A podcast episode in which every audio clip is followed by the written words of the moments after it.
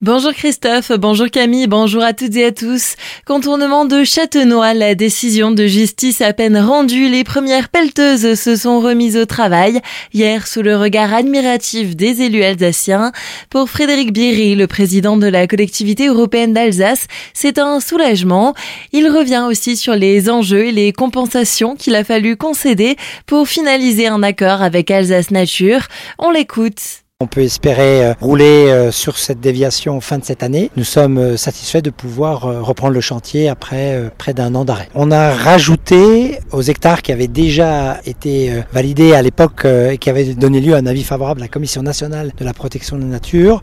Donc on a rajouté une quarantaine d'hectares supplémentaires, ce qui nous amène à 97 hectares de prairies avec des mesures environnementales garanties sur une cinquantaine d'années. Donc c'est pour ça que je, je m'autorise à dire qu'on n'est pas seulement sur un projet routier, on est aussi sur un projet euh, environnemental. Une reprise de chantier qui n'est pas sans incidence financière puisqu'elle devrait coûter au moins 2 millions d'euros supplémentaires. Pour Charles Zittenstuhl, député de la 5e circonscription du Bas-Rhin, la reprise du chantier était une nécessité. Ce n'est pas un luxe, c'est une nécessité, parce que ça fait des décennies qu'à Châtenois, on sait qu'il y a ces problèmes euh, d'embouteillage qui sont insupportables aux heures de pointe, que ça dégrade la qualité de vie des habitants de Châtenois, que ça pollue l'air, que ça crée aussi des problèmes de sécurité pour les riverains. Et donc ce contournement de Châtenois va permettre de sécuriser davantage les habitants, et puis surtout ça va permettre de fluidifier la circulation en Centre-Alsace. Les premiers véhicules devraient pouvoir emprunter ce contournement de Châtenois d'ici fin 2024. Un beau cadeau de Noël pour les Castinétains et tous ceux qui empruntent cet axe de façon quotidienne. Retrouvez l'ensemble des réactions relatives à cette reprise de chantier du contournement de Châtenois sur notre site internet azur-fm.com. Des propos recueillis par Franquiel. Dans l'affaire Lina, la maman de l'adolescente vient de créer une association, les Bonnes Étoiles de Lina, pour notamment accompagner et soutenir dans sa souffrance la famille de l'adolescente et ses proches. L'association aura aussi pour vocation d'aider dans les recherches de la jeune fille disparue en septembre dernier ou encore informer la population utilisatrice d'Internet du cyberharcèlement et de ses conséquences. Vers une hausse des fiscalités pour boucler le budget 2024 dans le ride de Markelsheim.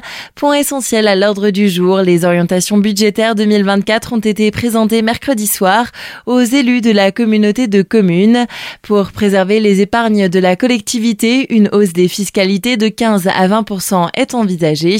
Les précisions de Catherine Greigert, vice-présidente de la communauté de communes du RID de Markelsheim en charge des finances. On a un projet ambitieux en termes d'investissement et on a des frais de fonctionnement qui augmentent également. Donc à un moment donné, il faut arriver à équilibrer le budget et surtout garder une réserve. Le seul levier que nous ayons encore, c'est l'augmentation des taux sur la fiscalité. On est parti sur deux hypothèses de travail, une à 15% d'augmentation des taux de fiscalité et une à 20. Pour l'instant, encore aucun taux n'est voté. Et en fait, donc ce taux impactera les différents taux d'imposition que nous avons, c'est-à-dire la taxe foncière bâtie, la taxe foncière non bâtie et les différentes taxes qui ont Par exemple, si on devait valider l'option 15%, ça nous ferait passer la taxe foncière bâtie qui actuellement est de 3,9% sur le bloc intercommunal à 4,49%.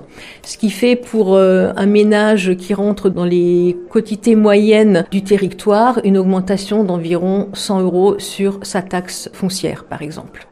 Après ce débat d'orientation budgétaire, le budget 2024 sera voté lors de la prochaine séance de conseil communautaire prévue le 3 avril prochain. Aussi à l'ordre du jour, mercredi soir, les tarifs des périscolaires ont subi une nouvelle hausse, initialement estimée de 2 à 30% selon les revenus. Les augmentations seront finalement de 2 à 50%. Retrouvez là aussi notre article complet sur notre site azur-fm.com. Et à noter aujourd'hui, c'est le début de la collecte de des du Cœur. Des milliers de bénévoles se mobilisent en Alsace dans les magasins ce vendredi et demain pour récolter des denrées alimentaires non périssables et des produits d'hygiène.